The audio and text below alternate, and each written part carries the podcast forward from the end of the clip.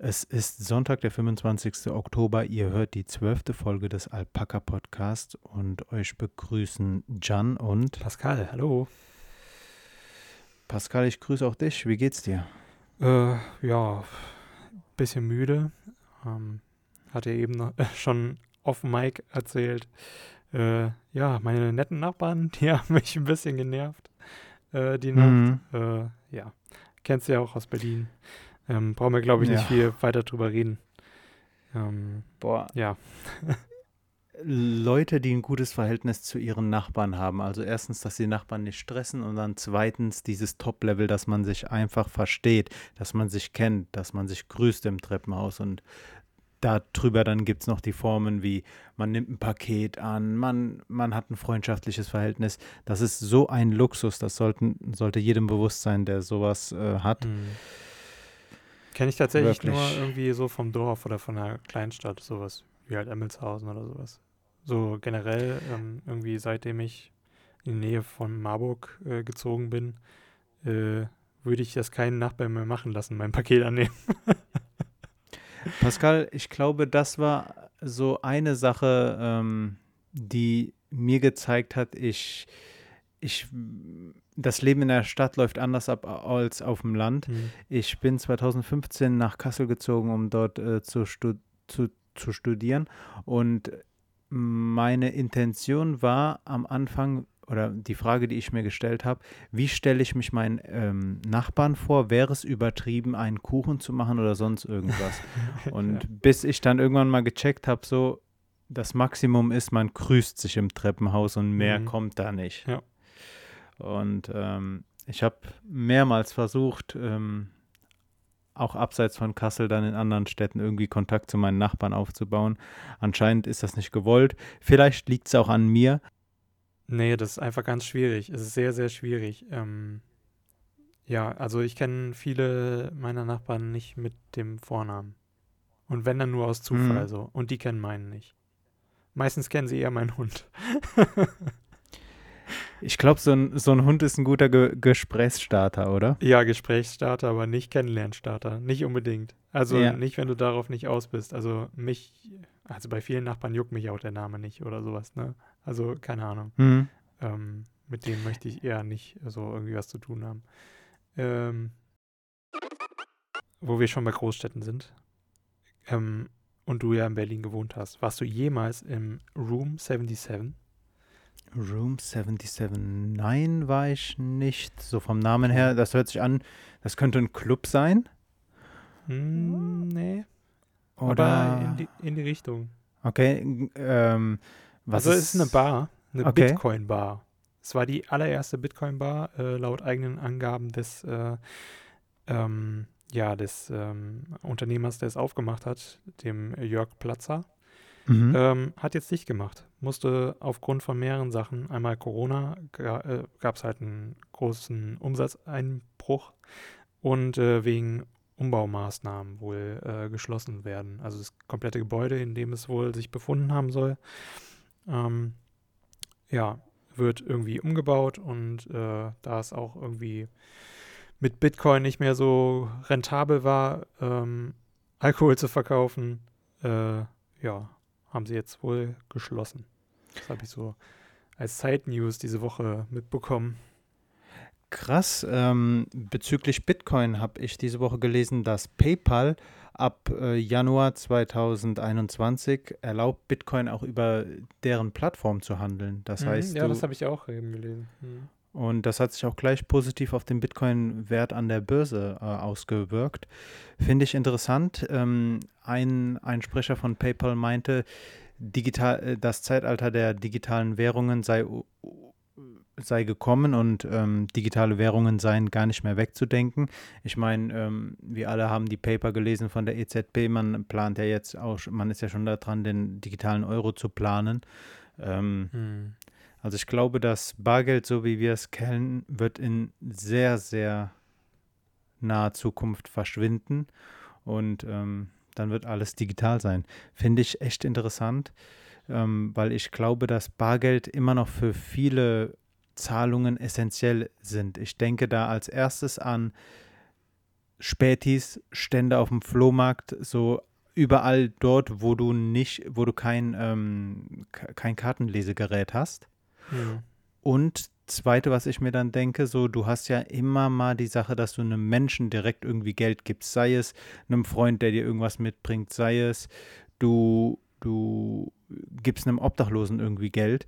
Da, äh, wie wird sich das in Zukunft äh, verhalten? Da bin ich, da bin ich gespannt drauf. Ja, gerade das mit Obdachlosen, das frage ich mich auch halt immer. Ist jetzt nicht so, dass ich jetzt unheimlich viel Geld immer äh, geben würde oder sowas. Ist auch sehr, sehr selten, dass ich mhm. mal Kleingeld tatsächlich in der Tasche habe.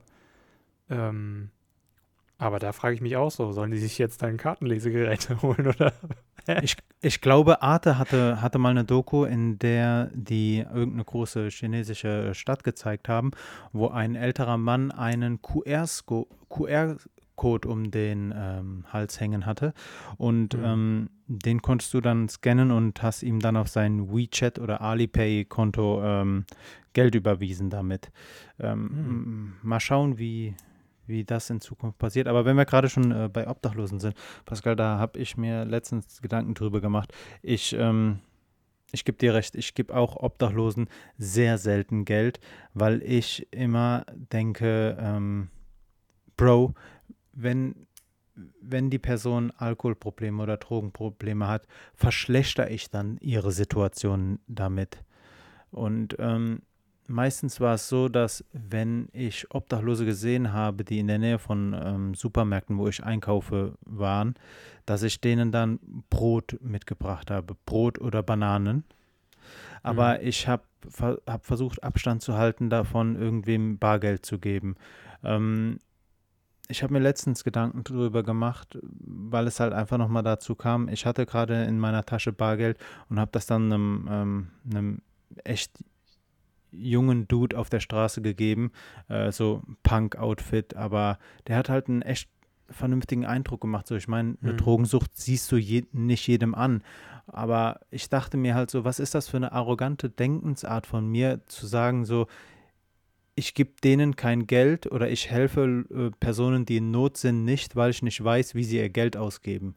Das ist noch mhm. eine recht, recht äh, ja, arrogante Art, über andere Personen nachzudenken. Und ich habe mir gedacht, so, mhm. eigentlich möchte ich den Personen ja Geld geben. So, ich fühle mich danach besser und ich glaube, die fühlen sich danach ebenfalls besser. Und es kommt halt einfach so selten mal vor. Ich gehe ja nicht mit einer Tüte Brötchen aus, aus dem Haus, und äh, verteile dann Brötchen auf der Straße. So. Und Kleingeld hast du halt in der Tasche und kannst es denen halt geben. Und ich glaube, dass das eher so ein, so ein Schutzmechanismus gewesen ist, dass ich äh, die Situation einfach von mir weggeschoben habe mit dem Argument, ja, ich weiß ja nicht, wie die das, wie die ihr Geld ausgeben und äh, vielleicht sind die alkoholsüchtig oder drogenabhängig und deshalb gebe ich denen kein Geld. So, also mhm. das habe ich mir ab, abgewöhnt. Ich, ähm, wenn ich, wenn ich Personen sehe, die nach Geld fragen, dann gebe ich denen was, denn erstens, mir tut es nicht gut, zweitens, so man muss nicht religiös sein, aber wir kriegen es überall beigebracht, so anderen Menschen zu helfen. Und ich glaube, so das ist wirklich so die kleinste Form von, ich versuche einfach irgendwie was Gutes zu tun. Und mhm. ähm, ja, äh, dazu vielleicht auch noch eine Empfehlung. Es gibt eine Podcast-Reihe vom RBB, ich habe mir ist jetzt leider der Titel entfallen. Ähm, da spricht ein Obdachloser in sieben oder acht äh, Podcasts drüber, wie es ist, auf der Straße zu leben und wie es ist, ähm, obdachlos zu werden. Ganz, ganz interessant. Ähm, ich werde mal gleich nachschauen, dann können wir vielleicht den Titel in die Show Notes packen. Kann ich nur empfehlen. Wirklich interessanter Podcast und ähm, auf der Straße zu leben ist echt hart. Und wenn man diesen Podcast gehört hat, versteht man auch, warum Obdachlose so selten in diese obdachlosen Sammelstellen gehen. Denn die Verhältnisse, die dort herrschen, erstens hygienisch, zweitens dann, ähm, was die Sicherheit angeht, ist echt nicht so nice. Also auf der Straße leben wird manch, glaube ich, manchmal in Filmen äh, zu krass romantisiert. Ja, definitiv.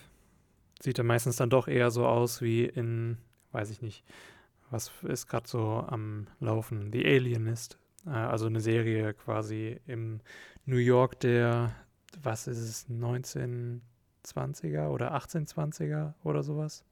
Ich glaube sogar 1820er wo dann die, äh, wo man dann wirklich arme Verhältnisse ähm, nicht romantisiert, ähm, sondern wirklich äh, als sehr brutal und ähm, ja, äh, unhygienisch darstellt. Ich denke mal, so ist es immer noch in den, ähm, also nicht ganz so, aber annähernd so ist es bestimmt immer noch in diesen ähm, ja, Auffangstationen. Ja, auf jeden Fall. Und du musst dir halt mal so überlegen, jetzt kommt die Winterzeit. Jeden Winter wird dazu aufgerufen, mhm. nach Obdachlosen zu schauen, weil die Kälte kann halt auch schnell tödlich werden. Zweiter mhm. Punkt ist, so wir sind gewohnt, äh, uns zu reinigen. Auf der Straße hast du da nicht so viele Möglichkeiten dazu. Und ähm, mit mit Schmutz kommen auch Krankheiten. So, wenn du mhm. auf der Straße krank wirst, dann hast du halt echt ein Problem. Ich, ja. ich weiß gar nicht, wie, wie, wie läuft das für Obdachlose ab. Ich gehe mal davon aus, die werden dann auch irgendwie in so Sammelstellen die Möglichkeit haben, zu einem Arzt zu gehen. Das also bestimmt gibt es da irgendwie so eine Notversorgung. Ähm, aber hm. da ist dann halt auch immer noch immer wieder die Sache, so, wer bezahlt das, ne? Ähm, und wie gut bezahlt sind die Ärzte, wie sehr nehmen sie sich da irgendwie ähm, dann so das als, weiß nicht, wie sehr nehmen sie sich so der, der großen Aufgabe an, weißt du? Es gibt dann natürlich auch immer irgendwie so ähm, die Fälle, dass die Ärzte das dann nur halbherzig machen und so. Ähm, ich meine, so schwarze Schafe kann man bestimmt da auch erwischen. Ähm, ja. Wäre mal cool zu wissen, wie da so die Zahl ist. Ähm, Safe. Ja. Also in dem Zusammenhang ist diese Podcast-Reihe vom RBB auf jeden Fall eine Empfehlung. Wir packen euch den Titel äh, in die Show Notes. Aber Pascal, äh, weil du gerade Filmreihe angesprochen hast, ey, was war in der letzten mhm. Folge mit mir falsch? Ich habe Silent Hill als guten Horrorfilm empfohlen. Ey, ich, ich habe mir danach nochmal äh, den zweiten Teil von Silent Hill angeschaut auf Netflix, also die ersten 20 Minuten. Äh, Silent Hill Re, Re, Revention, Re, Reliation oder irgend so. Auf jeden Fall so. kann, kann sein. Ey, hm. so ohne Entschuldigung, was war, was war mit mir falsch? So Silent Hill, ganz, ganz dünner Handlungsstrang. Ähm, die Dialoge sind ja mal unterirdisch die, die, die Gruselfiguren sind gut gemacht. Das, das gebe ich immer noch zu. Aber die Handlung an sich, so, ne, sorry, die Empfehlung nehme ich zurück und da entschuldige ich mich auch. So, Silent Hill ist safe kein guter Horrorfilm. Ich bleibe dabei der einzige Aber Horror dafür ein gutes Horrorspiel. ja, ich meine, es basiert ja alles auf äh, Videospielen. Stimmt, ah. stimmt. Ähm, also ich bleibe dabei, meine Lieblings-Horrorfilmreihe bleibt Saw. Hm. Kennst du, kennst du Hostel? Ja. Die fand ich auch noch äh, ziemlich gut. Mhm. Früher zumindest. Ich bin jetzt vorsichtig. Äh, aber ja. Das dazu noch, eine kleine Korrektur. Also Silent Hill, safe kein guter Horrorfilm. American Horror Story kann ich empfehlen, aber nicht alle Staffeln. American Horror Story war Manche doch Staffeln sind da einfach nur abgefuckt. American Horror Story war doch da, äh, diese achtstaffelige Serie äh, mm, auf Netflix, ja, genau. ne? Ja, mm. ja, ja.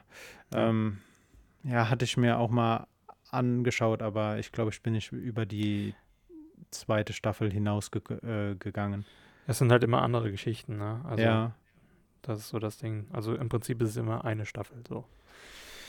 Ähm, ja. Aber irgendwie am Ende dann doch zusammenhängt. Ja, generell dieses Horrorfilm-Genre ist, ist nicht so mein, mein Ding. Was ich jetzt auch auf Netflix gesehen hatte, ist quasi das deutsche Vikings, und zwar Barbaren nennt sich die ähm, Serie. Mhm. Ist äh, jetzt die Woche gestartet. Ich weiß nicht, ob du es mitbekommen hattest. Äh, war auf jeden Fall oder ist noch in den Trends bei Netflix. Mhm. Und äh, es geht da um die Varusschlacht im Teutoburger Wald. Ähm, wer das nicht äh, weiß, äh, hat im Geschichtsunterricht wahrscheinlich geschlafen oder äh, es irgendwie nie behandelt. Auf jeden Fall ähm, große Schlacht, Germanen gegen Römer ähm, im 9. Jahrhundert nach Christus. Es gab ungefähr 15.000 Tote, die auf dem Schlachtfeld gefunden wurden. Irgendwann in den 1970ern, kann das sein? Oder sogar noch später. Ähm, genau. Und äh, im Prinzip handelt die Geschichte wie auch ähm, im Original quasi in der Originalhistorie von Arminius, dem äh, Cherusker, ähm, der als Kind zu den Römern kommt, ähm, als ähm, ja, Mitgift quasi so, beziehungsweise er wird einfach, ähm, es wird halt einfach von den Römern gesagt, hier Leute, wir nehmen von euch den Sohn mit als Erpressung quasi, damit ihr uns nicht angreift und ruhig bleibt. Ähm, und ähm, ja, er wird aufgezogen von Varus, einem, ähm, ja, einem General quasi der römischen Armee. Er befehligt drei Legionen in Germanien und äh, dort kommt Arminius später auch nochmal zum Einsatz. Und ähm, ja, sieht dann quasi seine alte Heimat und fühlt sich irgendwie wieder da verbunden und äh, ja, entschließt dann kurzerhand wegen mehrerer Vorfälle, dass er ähm, ja die Römer nicht mehr arg so leiden kann. Ähm, mhm. Genau, und äh, verhilft dann zu diesem Sieg über die Römer und bringt quasi ja drei Legionen zur Fall. Ja, von genau. äh, Barbaren hatte ich äh, gelesen, dass die, dass die Serie startet und gestern auch ähm, äh, gesehen auf der Startseite kam der Trailer. Sah gut aus. Ähm, also von dir auf jeden Fall eine Empfehlung? Ähm, von mir eine Empfehlung, ja, aber ähm, man sollte, wenn man sehr äh, Vikings mag, also ich nehme an, du hast es nicht gesehen, weil es ja mehr so, weiß ich nicht, äh, Fantasy, Mittelalter ist ja eher auch nicht eher so dein Ding. Ähm, aber für alle, die Vikings gesehen haben, es ist nicht so entertaining ähm, wie oder nicht so unterhaltsam äh, oder unterhaltend ähm, wie Vikings, nicht auf diesem Standard. Einmal, weil ich weiß nicht, was deutsche Schauspieler machen, aber vielleicht sind sie zu lange am Theater gewesen oder haben zu lange die Theaterausbildung genossen, aber es wirkt manchmal, also das ist nicht bei allen Schauspielern so, gerade der Schauspieler, ähm, der Armenius spielt, ich habe jetzt leider seinen Namen vergessen, ähm, er macht es sehr gut, ähm, aber die anderen, da merkst du halt so, die haben eine sehr, sehr lange Theaterkarriere hinter sich und das wirkt alles gestellt, so ähm, und so aufgeplustert, sage ich mal, als würdest du die gerade auf der Bühne sehen und nicht in einem Film, wo es eher dann ich weiß nicht, bin halt so, amerikanische Filme und Serien finde ich immer sehr geil, ähm, weil das, da, da fühle ich das irgendwie oftmals so bei guten Serien. Das könnte so in echt quasi stattfinden. Ähm, das könnten echte Unterhaltungen sein und gerade im deutschen Film- und Serienbusiness ist das noch nicht ganz so angekommen. Die möchten das immer irgendwie so sehr gestellt haben und äh, das kann ich nicht so ganz nachvollziehen, gerade in dieser Netflix-Ära, in der wir uns befinden. Aber ja, gut. Also ansonsten wirklich die ersten Folgen angucken und sich ein bisschen darauf einlassen und dann wird es schon gut. Vor allen Dingen sind sie halt auch sehr geschichtstreu geblieben. Ähm, aber natürlich gibt es dann auch so Sachen wie eine Liebesgeschichte äh, über ein Dreieck quasi, dass die Freunde dann irgendwie sich ineinander verlieben und sowas und der eine Freund aber zuerst die andere, äh, zuerst die Freundin irgendwie hatte und was weiß ich nicht alles, ja. Also das ist alles irgendwie dabei. Es ist sehr viel ähm, halt auch so aus anderen Genres vertreten, aber im Großen und Ganzen halten sie sich halt auch an die Geschichtshandlung äh, und das finde ich sehr cool. Also Gossip Girl vor unserer Zeit. so ganz nicht so schlimm. Also es geht da eher wenig so irgendwie darum, dass irgendjemand, keine Ahnung, Runen in den, in den Baum ritzt und irgendwer die liest oder keine Ahnung. Also nicht so äh, blockmäßig. Side Fact: um, ähm. Gossip Girl habe ich zweimal gesehen. Ähm, aber weil, weil du gerade bei, bei schauspielerischer Leistung bist, ich habe diese Woche drei Filme auf Amazon Prime geschaut, denn ähm, Amazon Prime ist so die, die, diese digitale Wühlbox, die du vor dem Laden findest. So, du weißt, da, da sind meistens so ältere Titel drin, aber zwischendurch greifst du mal nach irgendwas Gutem und das ist mir diese Woche ähm, passiert. Ich habe äh, 303 geschaut, eine seichte Romanze mit nachdenklichen Momenten. Du, mhm. Äh, du wirst mitgenommen auf eine Reise nach Portugal von zwei Studenten aus Berlin. Die kennen sich, äh, die lernen sich erst auf der Autobahn kennen und ähm, ja, reicht eigentlich schon. Ähm, was mir da wirklich gut gefallen hat, das sind zwei junge deutsche Schauspieler beziehungsweise Schauspielerinnen, ähm, und die, die spielen ihre Gemütslage. Also du, du kannst durchgängig sehr gut nachvollziehen, wie die einzelnen Charaktere sich in der Situation fühlen. Kann ich äh, empfehlen. Äh, 303 heißt der Film. Ansonsten, gestern habe ich mir noch Gegen die Wand von äh, dem türkischen Regisseur Fatih Akin angeschaut. Ey, der Film ist schon was älter. Ähm, dort spielt Sibel Kekili mit. Äh, ich würde sagen, die berühmteste türkisch-deutsche Schauspielerin, die auch jetzt in mehreren Tatorten äh, mitgespielt hat. Ebenfalls ein klasse Film gegen die Wand handelt von einer jungen Türkin, aufgewachsen hier in Deutschland, die halt nicht in dieses schablonenartige Leben einer jungen türkischen Frau, stammend aus einer eher konservativen Familie, passen möchte und dagegen rebelliert. Sie versucht es äh, so hinzubekommen, dass es keinen Ärger gibt, aber im Endeffekt geht alles schief und ähm, die, die Serie handelt dann davon, dass die Familie sie verstößt und ähm, sie lernt einen Mann kennen, sie möchte ihn heiraten, auch nur als Alibi und ähm, jeder, der zwischen zwei Kulturen aufgewachsen ist, ohne das jetzt zu pathetisch klingen zu lassen, der wird sich, äh, der wird einzelne Elemente da wieder äh, drinne wiederfinden und ähm, toller Film, kann ich nur empfehlen, spielt in Hamburg und in Istanbul, Fatih Akin gegen die Wand. Ähm, der letzte Film, den ich gesehen habe, war Whatever Happens Next. Ähm, ist eine deutsch-polnische Produktion. Ähm, besondere Art von Film. Mir fällt es schwer, die zu beschreiben. Ist eine Komödie, handelt von äh, Paul. Paul ist jemand, der sich morgens auf dem Weg zur Arbeit denkt, ich lasse jetzt einfach mal mein Fahrrad stehen und gehe wortwörtlich querfeldein. Sagt niemandem in seinem Umfeld Bescheid und ist dann von heute auf morgen weg und erlebt äh, Sachen unterwegs, äh, lernt neue Menschen kennen. Seine Frau setzt dann nach einer Zeit einen Privatdetektiv an, der äh, Paul aufspüren soll. Der findet dann Paul auch später, aber ähm, ja, ich lasse mal, ich bleibe mal bei dem Punkt stehen und äh, kann den Film ebenfalls empfehlen. Wäre allerdings der letzte auf meiner Liste. Also äh, 303 und äh, Gegen die Wand sind auf jeden Fall Empfehlungen von mir. Und ähm, wenn ihr immer noch Zeit habt, dann, dann äh, gönnt euch What ha Whatever Happens Next. Alle Filme sind verfügbar auf Amazon Prime. Amazon Prime sponsert jetzt den Podcast. ja, leider, leider nicht sponsert. Ja. Pascal, Pascal, ich ja. habe ein, ein Thema, äh, das würde ich gerne ansprechen, und zwar, weil mir das wieder zu denken gegeben hat.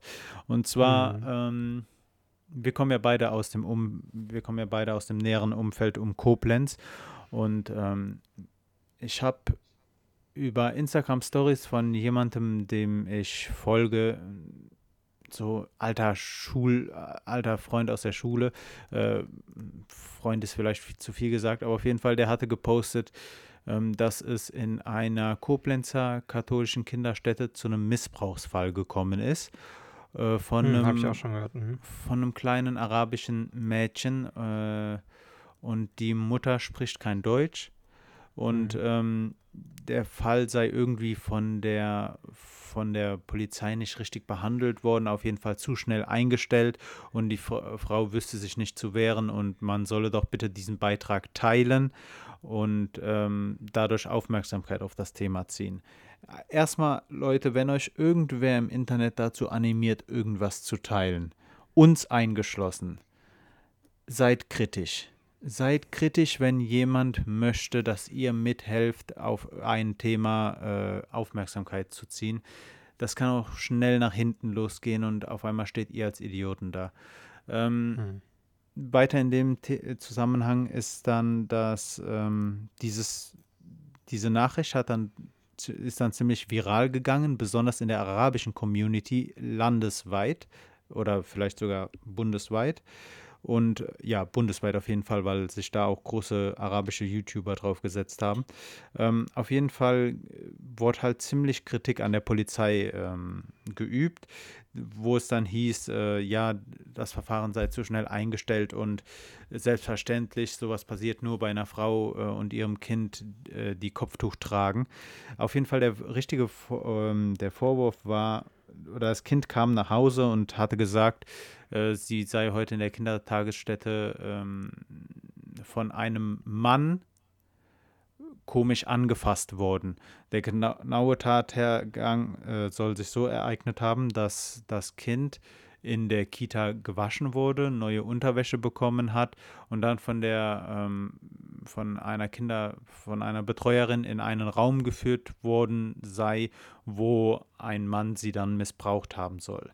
Den Vorwürfen ist die Polizei nachgegangen. Nachgegangen ab dem Tag, wo die Anzeige erstattet wurde. Laut, äh, dem, laut eines Zeitungsartikels des äh, SWRs oder eines Berichtes auf der Webseite des SWRs ähm, soll die Anzeige am 6.10. eingegangen sein. Ich hoffe, ich habe mich da jetzt nicht vertan. Ähm, an dem gleichen Tag wurde dann auch noch eine gerichtsmedizinische Untersuchung ähm, veranlasst. Es wurden keine Spuren auf eine Vergewaltigung, keine eindeutigen Spuren auf eine Vergewaltigung, äh, die auf eine Vergewaltigung hinweisen, so äh, gefunden. Ähm, es gibt keine männliche DNA, die aus Spermien stammt. Äh, was jetzt, gut, man kann ja auch vergewaltigt werden, ohne dass ähm, Genitalien im, im Spiel sind. Aber auf jeden Fall ähm, wurde von der Polizei auch festgestellt, dass die Kindertagesstätte gar keine Unterwäsche aushändigt und den Raum, den das Mädchen äh, beschrieben hat, den gibt es gar nicht. Ähm, dieser ominöse Mann konnte ebenfalls nicht ermittelt werden. Das dazu. Vier Tage später lese ich dann, dass die äh, Koblenzer Polizei ein Video veröffentlicht hat auf Twitter, wo sie alle Fakten zu dem Fall nochmal ähm, zusammengefasst hat mit arabischen Untertiteln. Grund dafür war, dieses Thema wurde inzwischen so groß und die Kritik an der Koblenzer Polizei oder am rheinland-pfälzischen LKA wurde so groß, dass man sich gezwungen gesehen hat, dazu nochmal eine Stellungnahme rauszugeben auch noch nicht das Ende der Geschichte, denn ähm, jetzt hat auch der Fokus äh, darüber berichtet, dass es äh, Morddrohungen gegen, ähm, gegen die Betreuerinnen der Kita gibt aus Koblenz. Heute jetzt eben, äh, eben oder gestern Abend gelesen, dass die Kita sogar vorläufig geschlossen wurde, weil die Gefahr für die Betreuerinnen einfach zu groß ist.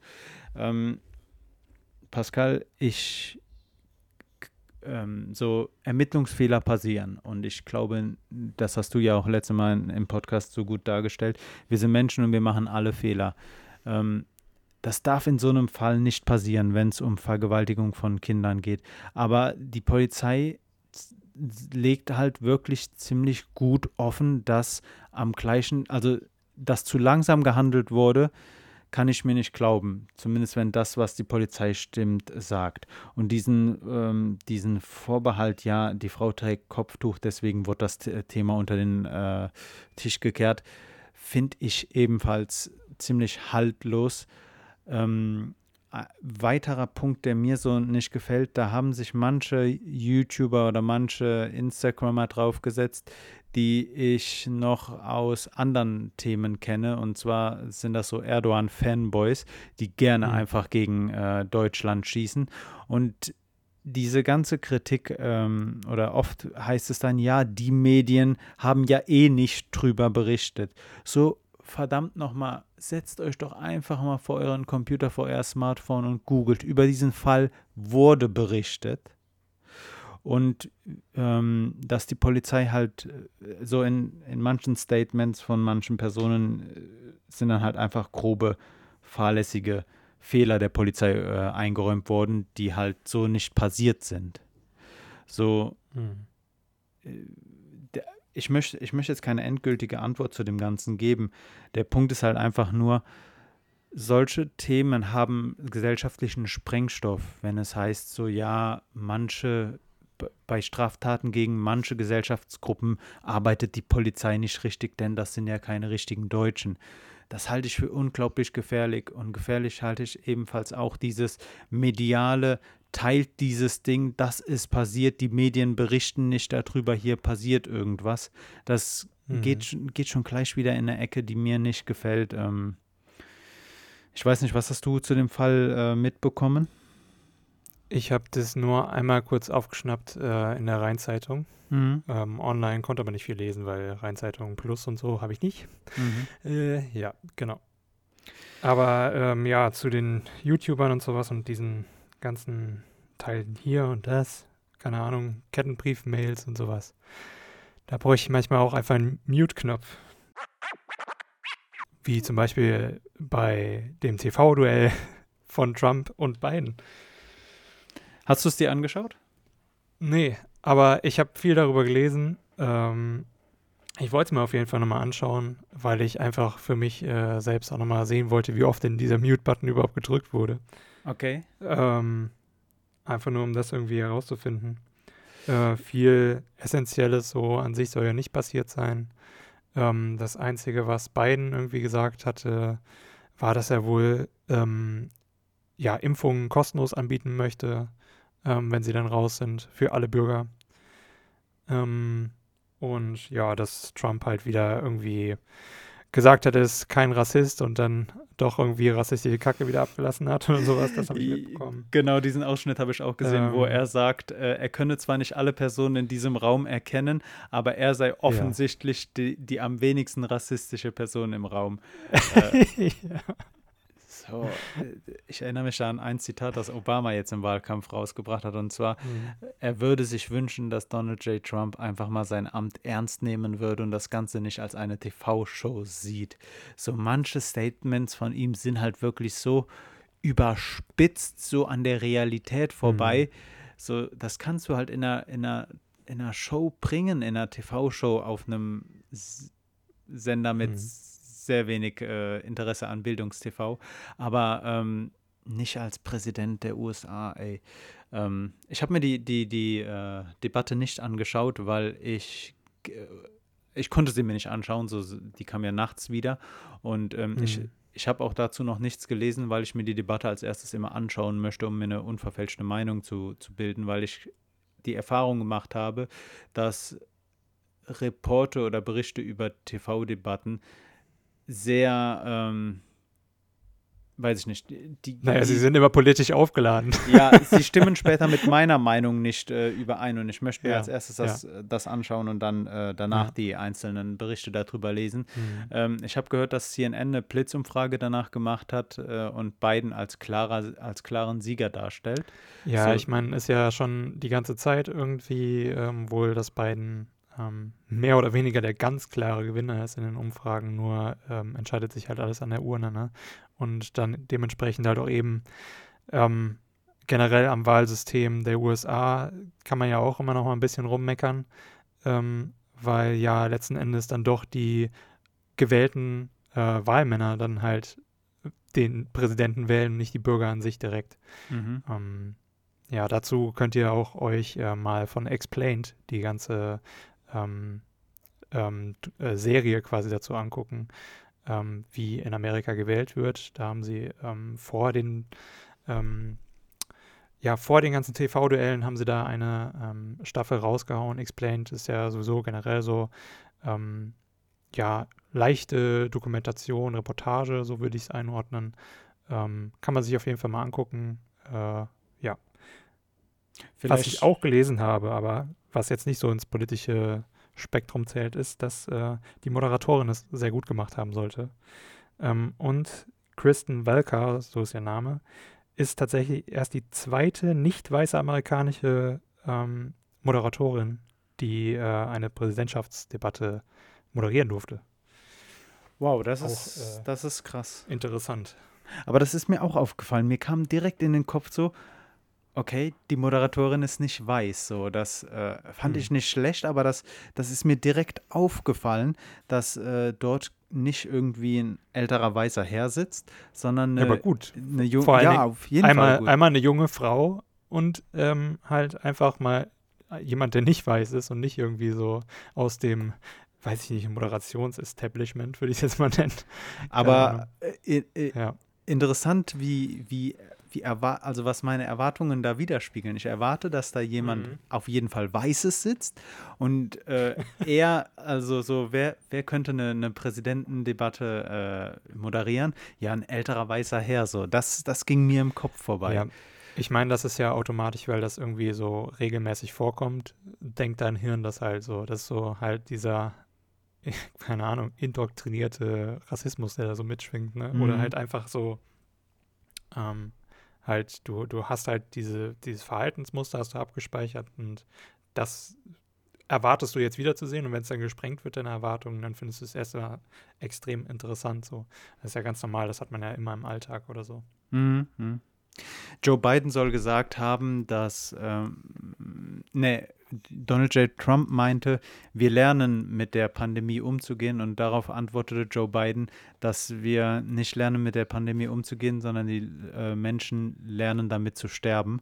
Ähm, das Mhm. war ein O-Ton, den ich mir, äh, ich hatte mi- mir ein Video von der Tagesschau dazu angeschaut, um Mhm. und ähm, das ist mir in, im Kopf geblieben.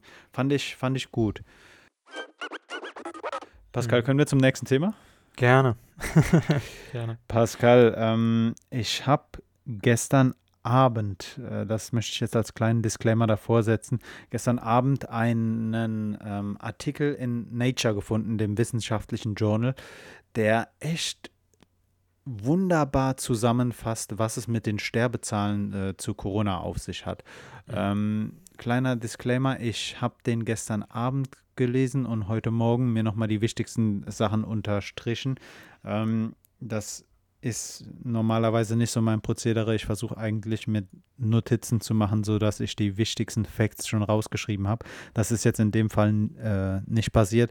Deshalb, wenn ich hier ähm, wichtige Sachen nicht, äh, nicht nenne oder mir Informationen entfallen, dann tut es mir leid. Wir packen euch auch den Link zu dem Artikel nochmal in die Show Notes. Ähm, wirklich eine Empfehlung, schaut es euch an.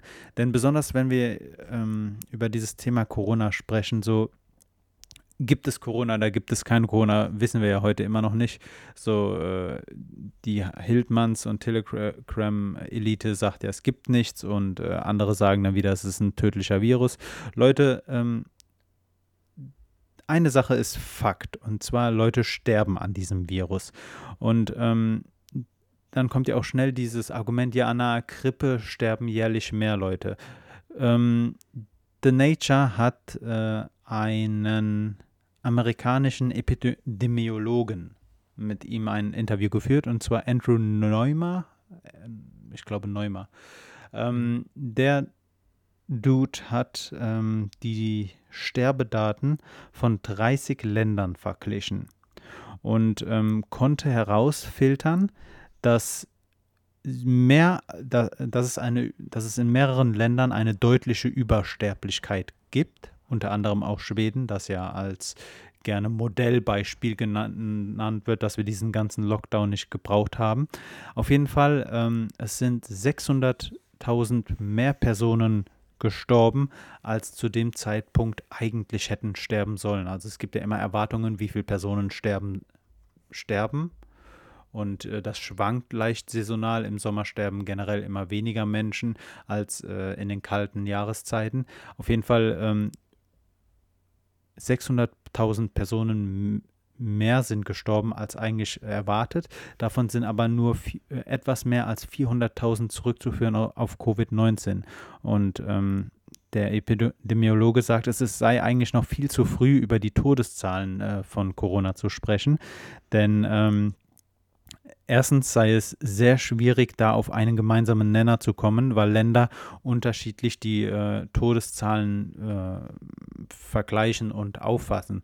Mhm. In, es ist zum Beispiel so, ähm, er nennt das Beispiel, dass in den äh, in UK es so ist, dass Personen, die zu Hause sterben und nicht vorher als positiv getestet wurden, gar nicht oder offensichtlich dann auch nicht in die äh, Corona-Todeszahlen mit einfließen, was ja auch verständlich ist. So, der Punkt ist halt einfach nur, es können ja auch Personen sterben an Corona, die vorher nicht positiv getestet wurden.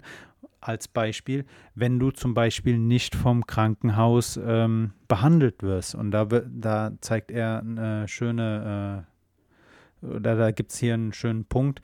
Er sagt, dass ähm, ich muss jetzt ein bisschen springen, im April in den USA.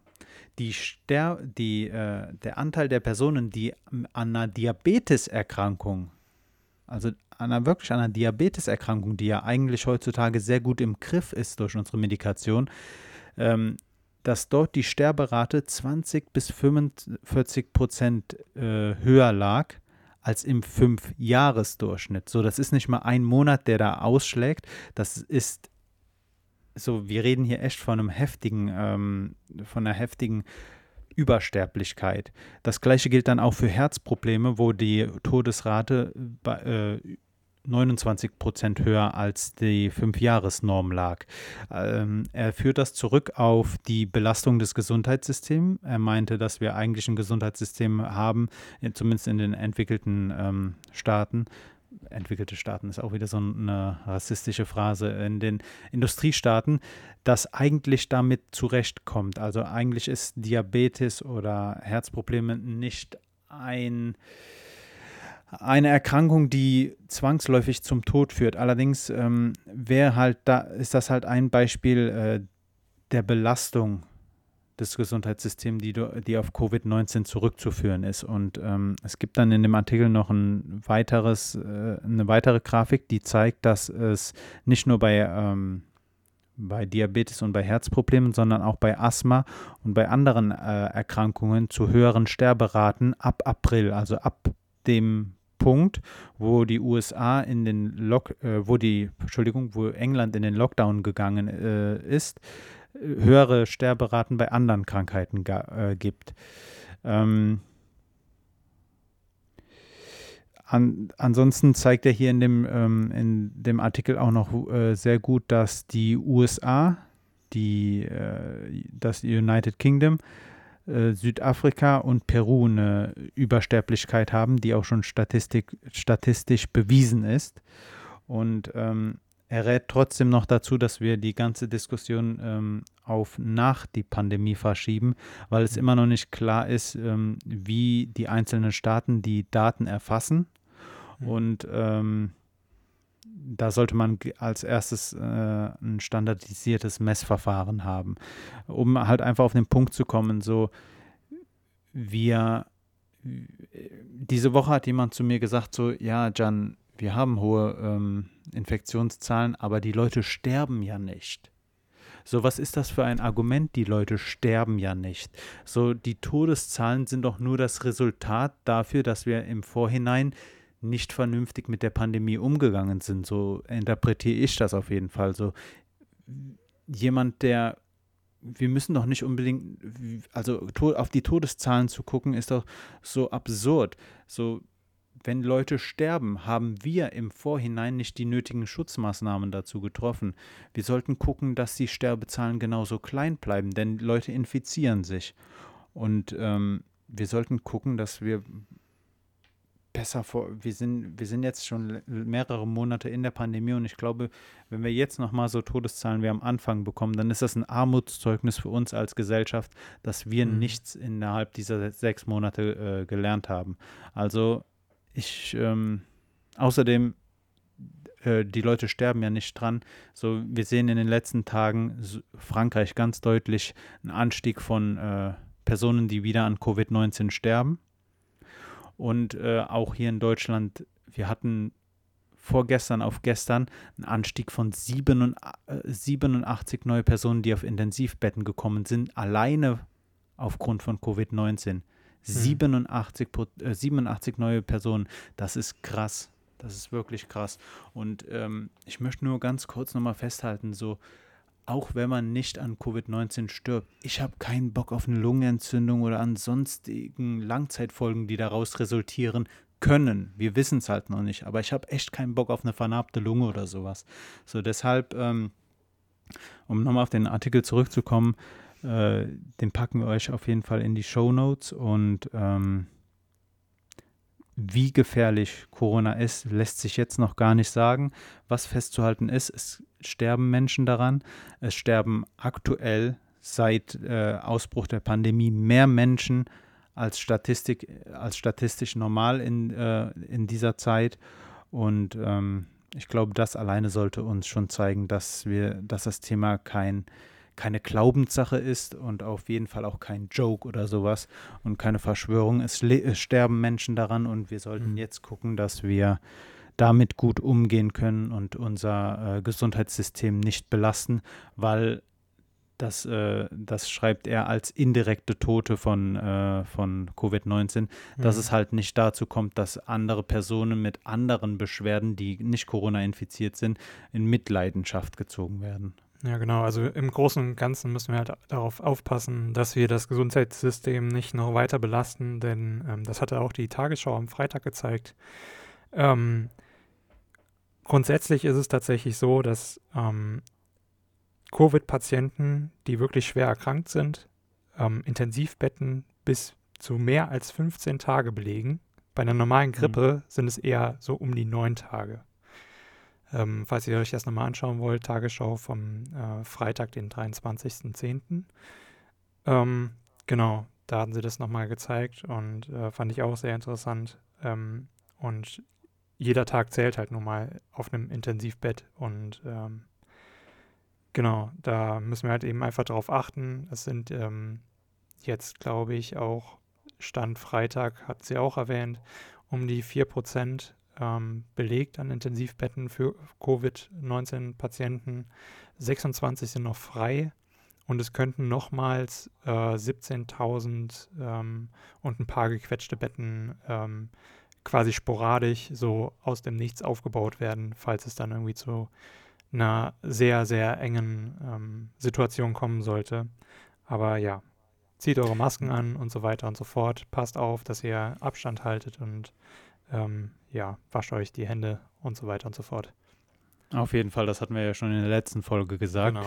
Ähm, wir haben, wir haben acht, etwas mehr als 8000 Intensivbetten äh, äh, normalerweise in Deutschland, also was unser Gesundheitssystem so hergibt. Du hast ja gesagt, wir können dann äh, nochmal schnell irgendwelche akquirieren. Ich denke da zum Beispiel an Berlin, die, den, äh, die das Gebäude vom Tempelhofer Feld schnell dann zu so einem Feldlazarett aufgebaut haben. Ähm, der Punkt ist, wir wir standen während der Pandemie bedeutend besser als andere Länder da. Und auch jetzt haben wir noch ein großes Kontingent an freien Betten. Der Punkt ist halt nur, die Infektionszahlen haben sich so rasch verschnellert. Das Wachstum mhm. ist einfach so schnell. Ich meine, haltet euch das nochmal vor Augen. Wenn wir 8000 äh, Fälle haben und von einem auf den anderen Tag knapp 100 neue äh, Intensivpersonen dazukommen, nur wegen Covid-19. Nur. So auf Intensivstationen zu kommen, ist ja keine Sache, die du planst. Das sind, das heißt, es kommen auch Personen auf Intensivstationen, die nicht an Covid-19 erkrankt sind. So, wir, wir dürfen das nicht unterschätzen. Und wenn die Zahlen weiterhin so schnell steigen, wenn dieses Infektion, wenn diese Infektionsdynamik weiterhin so krass nach oben geht, dann glaube ich, dass auch unser äh, Gesundheitssystem wieder an, an, die Grenzen kommt. So, und das ist halt einfach ein Punkt, das ist meine Meinung, das darf halt 2020 nicht mehr passieren. Hm. Das darf halt einfach nicht mehr sein, dass ein Gesundheitssystem so ausgelastet ist, dass wir sagen, wir, wir könnten ihn halt eigentlich behandeln, aber aktuell haben wir nicht die Kapazitäten dafür.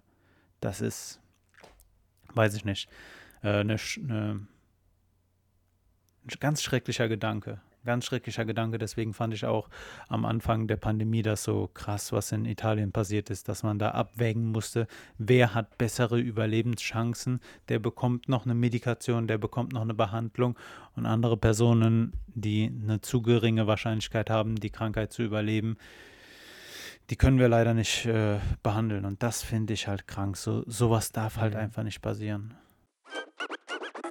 Ja, ich kann noch zum Schluss irgendwie ähm, so ein paar kleinere Themen habe ich noch. Mhm, ähm, und zwar habe ich gelesen, Mediamarkt und Saturn sind jetzt ähm, zertifizierte Apple-Provider. Äh, ah, krass. Die, äh, ja, da kannst du jetzt quasi ähm, sofort reparieren lassen. Ah, cool. Ähm, genau, das jetzt seit einer Woche sogar schon. die ähm, waren also vorher genau. keine Apple-Reseller? Nee. Also Reseller okay. schon, aber du darfst jetzt quasi da auch hingehen und dein iPhone reparieren lassen. Die haben ein Ersatzteillager Und Ah, okay. ähm, genau, du hast jetzt, äh, also quasi alles, was so in dem Apple Care Service mit drin ist, machen die jetzt auch. So. Also vielleicht ganz, ganz kurz äh, zur Info, ihr dürft natürlich überall hingehen und euer iPhone reparieren lassen. Der Punkt ist halt einfach nur, ob danach noch äh, euer iPhone äh, eine Garantie hat oder nicht, ist der Richtig. Punkt. Und äh, wenn, wenn es zu Problemen kommt und ihr habt noch eine Garantie, dann äh, bringt euer iPhone besser zu irgendeiner zertifizierten, äh, von einer Apple zertifizierten Stelle, damit ihr äh, die Garantie nicht verliert. Ja, ich denke aber, alle Leute, die 200 oder 150 bis 200 Euro ausgegeben haben für ihr Apple Care oder so, die wissen das schon. Ja, gut, aber ich meine, du siehst ja oft diese Handy-Doktor oder Handy-Reparaturstellen in der Mhm. Innenstadt. Und ähm, Ja, ist halt nur So, was für Gebrauchthandys so. Also wenn ihr Ja. euer Handy irgendwie bei eBay gekauft habt, keine Ahnung. auf jeden Fall. Ah, ich müsste mein iPhone auch mal irgendwann äh, zur Reparatur bringen. Mein, meine Batterie ist durch. John, du hast Winter doch hab ich meins gesehen. Ja, ja. Aber im Winter ist es halt immer. Hast du auch dieses Problem, dass im Winter dein iPhone äh, ausgeht durch die, durch die Kälte? Nee, im Sommer, wenn ich es aus Versehen an der ähm, Fensterbank liegen, habe liegen lassen oder sowas und die Sonne drauf geplatzt ist, dann geht's aus. Das hatte ich einmal in der Türkei, dass mir mein Handy gesagt hat, es schaltet sich jetzt aus, weil es zu warm war. Mhm. Oder Wir wenn ich, wenn ich mal eine schwarze Hose anhatte, das ist auch ganz schlimm. Ja? Ja. Okay, krass, ne, das, das ist mir noch nicht passiert. Aber Türkei? Ja, ihr hattet da? Ja, wir hatten da äh, neun- 39 Grad Hm. und äh, das iPhone hat schon vorher äh, gesagt, so mit Blitz fotografieren ist jetzt nicht mehr. Und Nach einer Zeit ist es dann ausgegangen. Krass, Ja, auf jeden ich. Fall. Hm, kenn ich. Ja, war cool. Mhm. Ja, genau. Und äh, als zweites, äh, Frachtensegler. Hast du davon schon gehört? Ocean Bird heißt dieses Projekt. Ähm, und äh, ja, im Prinzip kommen Segelschiffe wieder. Ähm, man versucht halt mit diesem Projekt irgendwie, das sind so, so neue Segelarten. Ähm, warte, ich kann dir sagen, wie die heißen. Tragflächensegel. Ähm, die sollen 90 Prozent der CO2-Emissionen senken oder generell der Emissionen. Ah, als umweltschonende Alternative äh, zur gewöhnlichen Ja, du- Schifffahrt. Ja, genau. Du hast halt ähm, trotzdem deinen äh, ja, Dieselmotor oder was auch immer. Äh, Ich glaube, Mhm. Diesel wird gefahren ne, in Schiffen. Mhm. Ja, hast dann halt deinen Schwerdieselmotor, aber hast dann eben diese ähm, riesen Tragflächensegel obendrauf, die verstellbar sind. Und die sollen dann halt eben, äh, dank der Physik, die uns gegeben ist, ähm, ja, 90% Emissionen sparen und dann eben halt dadurch auch Sprit. Und ähm, ja, also im Prinzip, äh, alle, die einen Segelschein haben, können jetzt wieder lossegeln. Ja, sehr cool. Ähm, Sehr ja, cool. Genau, und das halt erstmal so für Containerschiffe natürlich. Ähm, es gibt auch andere ähm, Möglichkeiten, habe ich auch letzt auf Arte eine tolle Doku gesehen. Ähm, genau, da, äh, da eigentlich ist diese Idee schon länger verbreitet, allerdings war es noch nicht bisher ähm, als notwendig angesehen worden, da Öl ja günstig ist. Mhm. Ähm, und jetzt kommt halt eben so diese, ähm, ja, äh, ja, der Umweltaspekt einfach dazu, der schwer wiegt und deswegen denken halt viele jetzt dann doch mal um, obwohl es hätte schon viel länger passieren können. Ich glaube, ich glaube, dass äh, besonders bei großen Maschinen äh, Wasserstoff eine zentrale Rolle spielen wird. Ich weiß nicht, ob äh, Wasserstoff wirklich bei Autos so ein, so ein zentrales, ähm, so ein zentraler Energiespeicher sein wird, wie, wie aktuell erwartet, aber ich glaube, besonders in der Schifffahrt und bei großen Maschinen wie Baustellenfahrzeugen oder sowas wird Wasserstoff ein ganz großes Ding werden. Mhm. Ja, also bei Schiffen könnte ich es mir noch so vorstellen, weil die kannst du dann mehr oder weniger auch so komplett umbauen. So in meiner Vorstellung natürlich jetzt nochmal. Ähm, aber dass die dann quasi auch autark laufen, dass sie gar nicht erstmal tanken müssen. Weil Wasser ist ja auf dem Meer da, Mhm. so, weißt du? Musst du halt entsalzen und dann kannst du bestimmt damit auch Wasserstoff irgendwie über Elektrolyse und sowas herstellen. Keine Ahnung, ob das dann wirklich funktioniert, aber ähm, Der Punkt bei, bei, bei Wasserstofffahrzeugen ist ja, die, die Tanks, in, dem, da, in denen das Wasserstoff äh, gesammelt wird Mhm. oder mm, bewahrt wird, die müssen ja äh, ziemlich gut gesichert sein, denn das Zeug Mhm. ist hochexplosiv. Und äh, wenn man sich überlegt, dass diese Bomben dann auf äh, im ja, Straßenverkehr ähm, rumfahren, ähm, das ist äh, Bullshit, dass die explodieren würden. warum? Das, ähm, die ähm, Wasserstofftanks, das habe ich jetzt schon öfter gelesen, die haben tatsächlich, also daran haben natürlich die Autohersteller gedacht, ähm, haben einen Sicherheitsmechanismus, der quasi direkt den ähm, Sauerstoff quasi zuführt von außen, wenn es einen Unfall geben sollte und dann ist quasi da nur noch Wasser in den Tanks. Also sobald Okay. es ja äh, der Wasserstoff mit Sauerstoff in Kontakt kommt, mit der Umgebungsluft, ähm, ja, wird es quasi wieder Wasser. So. Und ähm, ja, da sollte eigentlich nichts passieren, außer ein Puff oder sowas. Mhm. Ähm, Im allerhöchsten, schlimmsten Fall. Also das wird natürlich auch schon geguckt, dass da irgendwie bei Crashtests da nichts passiert. Und äh, ich meine, bei Crashtests sind sie auch nicht zimperlich. Da fährt dann auch mal gerne ein LKW auf so einen kleinen Smart oder so. Also Mhm. ähm, da habe ich gar keine Bedenken. Also da vertraue ich dann doch auf die Ingenieure. Und wenn es dann mal doch Puff macht, dann war bestimmt Feuer noch zusätzlich im Spiel oder so. Keine Ahnung. Ähm, ja, aber ich denke mal nicht, dass es so die Größe einer von einer Wasserstoffbombe hat im Endeffekt. Nee, das nicht, aber ich meine, das, das sieht man ja jetzt schon so ähm, bei äh, Autos mit Gasantrieb. Ähm, ein Freund von mir hat ein Auto mit Gasantrieb und ich weiß halt einfach, wie das Ding gesichert ist. Da ist nochmal ein extra Rahmen, damit sich die Tanks Mm. nicht verbiegen können. Ja. Ähm, ja, so äh, selbstverständlich hoffe ich, dass da irgendwelche Vorkehrungen getroffen werden, damit die Dinger nicht explodieren. Aber es ist halt schon ein uncooles Gefühl. So andererseits, so du hast halt einen Ist halt Tank äh, Gewöhnungssache, mit, ne? mit, mit 60 Liter ähm, Benzin hinten drin. So Ja. das Zeug kann halt auch bös, bös brennen. Und wenn du dann äh, im Auto sitzt, so ist auch uncool. So Autofahren generell ist gefährlich, aber ja. Autofahren ist ja generell auch immer noch gefährlicher als Fliegen. Ähm, ja, wenn man den Statistiken trauen kann. Als passionierter Fahrradfahrer würde ich ganz, ganz kurz hier nochmal eine Lanze für uns Fahrradfahrer brechen. So, äh, ich merke es halt einfach immer jeden Tag im, im Stadtverkehr, wie gefährlich Mhm. Fahrradfahren ist. Und ähm, das, sollte, das sollte wirklich ein Keypoint der Verkehrswende sein, dass wir Fahrradfahren bedeutend sicherer machen. Denn ein Autofahrer, der mit einem Fahrradfahrer zusammenstößt, zerkratzt sich die Karosserie äh, und ich als Fahrradfahrer zerkratze mir dann das Gesicht oder breche mir irgendwas, so im besten Fall. Und das ist halt echt nicht so cool. Deshalb Mhm. ähm, generell so Fahrrad, Fahrräder sind echt eine ganz alte Technik, aber ein super Fortbewegungsmittel. Die sind, die haben, sind klimaneutral und äh, im besten Fall tut man da auch noch was für seine Gesundheit. So von daher, ich weiß es nicht. Vielleicht ist das auch einfach jetzt gerade nur so eine Zeit, in der ich mich äh, in mein Fahrrad wieder verliebt habe, seit, Mhm. der, seit der Schulzeit, aber ich fahre so, so gerne Fahrrad und ähm, würde mir halt einfach nur wünschen, dass Fahrradfahrer nicht so als Belastung angesehen werden im Fahrrad, im äh, Straßenverkehr. Ja, ich mache, ich kategorisiere auch Radfahrer schon. Also das ist wie bei ähm, Autofahrern, so in die Klassen einteilen. Es gibt dann halt die Rennradfahrer, dann gibt es die Flexifahrer, die eigentlich gar nicht fahren dürfen auf deutschen Straßen. Ähm, und dann gibt es so die Normalos, die dann halt so, so Trödelisen, sag ich mal, die halt nicht zu Potte kommen, obwohl die wissen, dass zehn Autos hinter ihnen sind. Ähm, und sie auf einer Straße fahren, keine Ahnung. Ähm, also wenn ich irgendwie mit dem Fahrrad fahre und ich weiß, ich bin auf einer Straße, dann fahre ich so schnell ich kann, so ungefähr, ähm, um niemanden irgendwie zu belasten oder Ja. zu, zu sehr auf den Senkel zu gehen oder so. Zumal bist du, wenn du in der Stadt wirklich richtig Fahrrad fährst, schneller als die Autos, wenn du das Auf möchtest. jeden Fall. Auf Ähm, jeden Fall. Ja, und äh, ja, genau.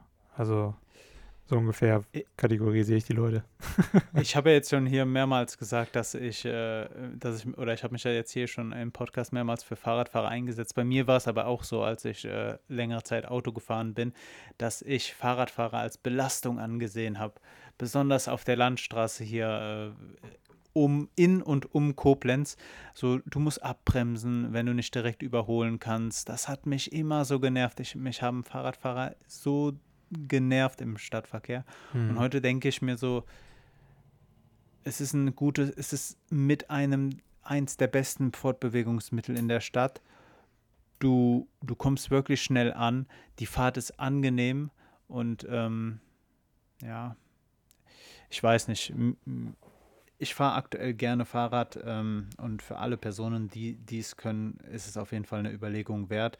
Allerdings sollten wir uns da auch vielleicht ähm, ein Vorbild an anderen Städten nehmen. Kopenhagen ist ja ziemlich weit, Amsterdam ist ja ist da ziemlich weit und ähm, ja, Fahrradfahren einfach sicherer machen. Das war, das war, das soll die Key Message aus dem Gestammel jetzt meines letzten Statements sein.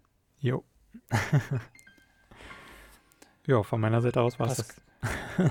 Pascal, von meiner Seite aus ebenso. Ich schaue gerade auf den, auf den wunderschönen gelb werdenden Wald hier im Moseltal und würde mich mit diesem wunderschönen Ausblick dann äh, bei dir verabschieden, bei allen Zuhörern und Zuhörerinnen verabschieden.